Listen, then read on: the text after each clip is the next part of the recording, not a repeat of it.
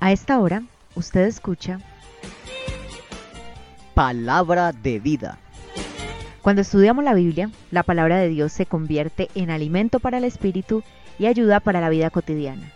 Quédese con nosotros para que escuche Palabra de vida con Freddy Ortiz. El tema de hoy lo he titulado La paga del pecado. Manuel era un jovencito de apenas 15 años cuando comenzó a meterse en el mundo de las drogas. Manuel no tenía problemas con sus padres, tampoco tenía problemas con sus hermanos, menos aún problemas de discriminación. Manuel se fue metiendo en ese mundillo simplemente porque quiso probar, porque quiso salirse de los parámetros que le habían marcado sus padres. Cuando sus padres descubrieron la situación en la que estaba su hijo, le llamaron, hablaron con él, lo amonestaron con amor, le mostraron los posibles problemas que le vendrían más adelante. Si es que no se apartaba de ese camino, incluso le cambiaron de ciudad para que cambiara de amistades y así poder salir de ese problema en el que se había metido. Pero desgraciadamente Manuel siguió en las mismas y un año más tarde muere su padre. Él no puede asimilar la muerte de su padre no puede asimilar que su padre se haya ido y se refugia más y más en las drogas. Manuel es enviado a otro país para que olvide e inicie una nueva vida, pero allá también continúa en su oscuro camino. Camino que le conduce inevitablemente a su propia destrucción. Y una sobredosis o una intoxicación conducen a este muchacho de solamente 17 años a una muerte prematura. Qué tristeza. La paga del pecado es muerte. Ahora escuche esta otra historia. El hombre era un agente viajero, era un hombre de mundo, pero se encontraba muy pensativo, había una realidad que tenía que afrontar muy pronto. Él iba a cosechar lo que había sembrado hacía algún tiempo. Él había hecho un fraude en la empresa para la cual trabajaba. Sabía que muy pronto iba a ser descubierto y seguramente sería despedido, perdería su reputación y muy posiblemente sería echado en la cárcel. No sentía el valor para hacer frente a un futuro tan sombrío. De pronto tomó una decisión.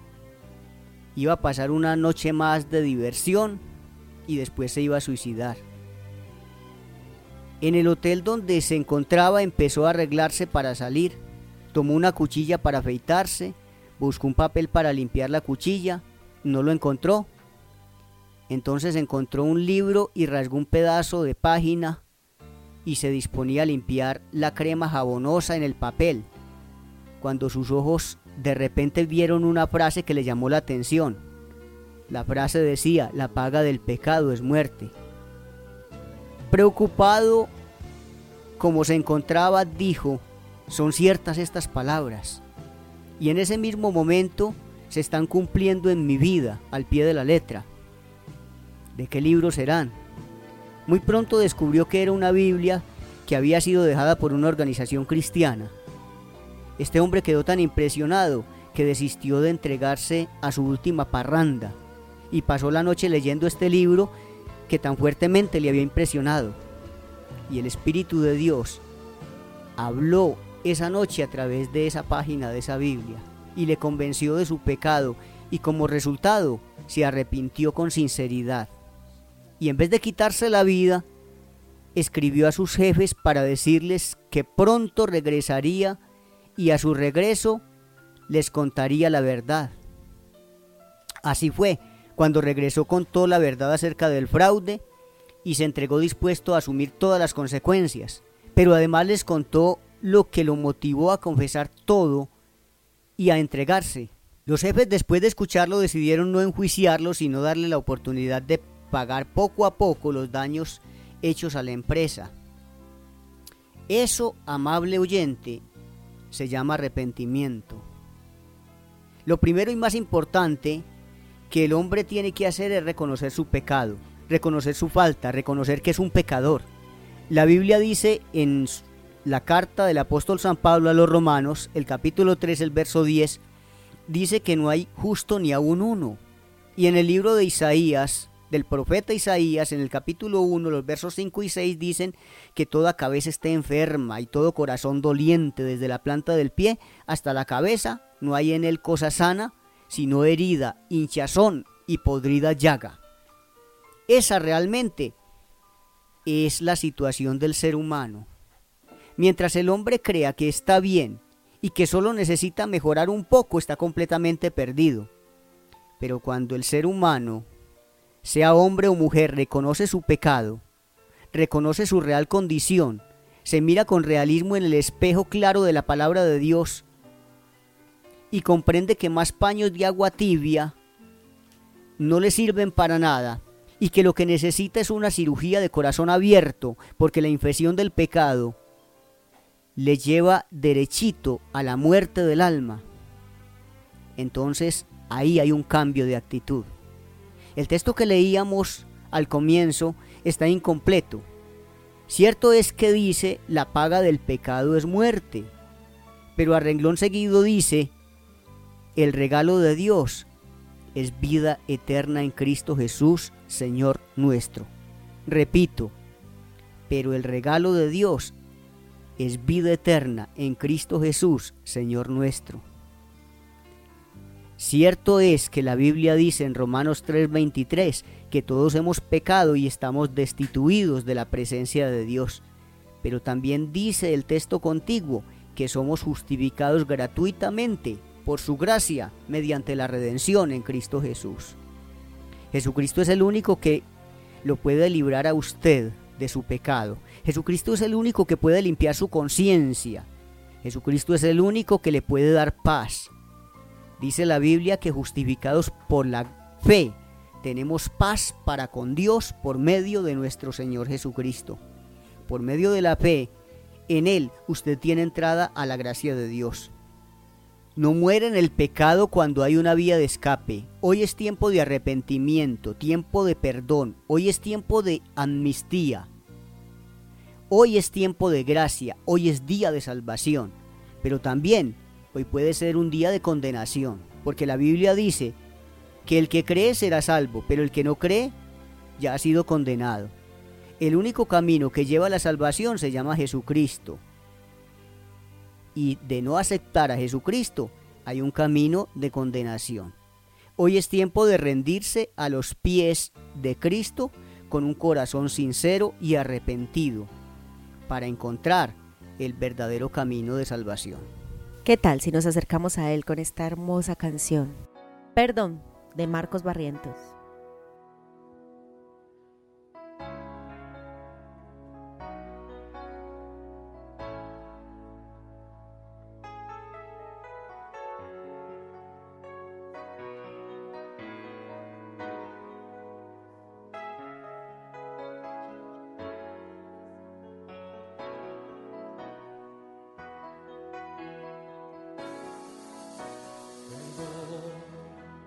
Jesús,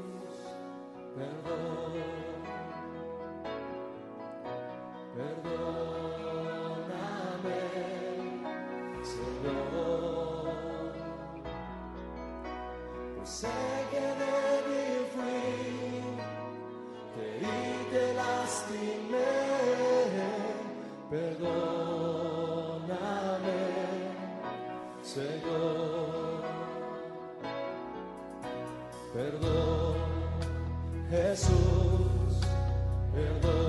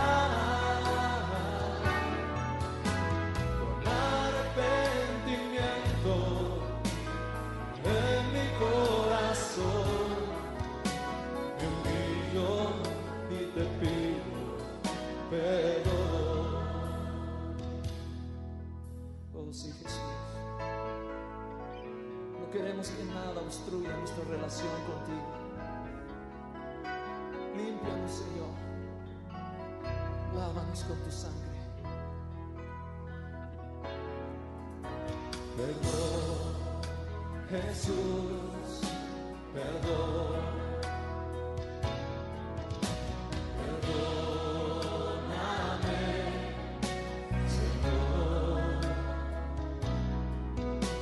Pues sé que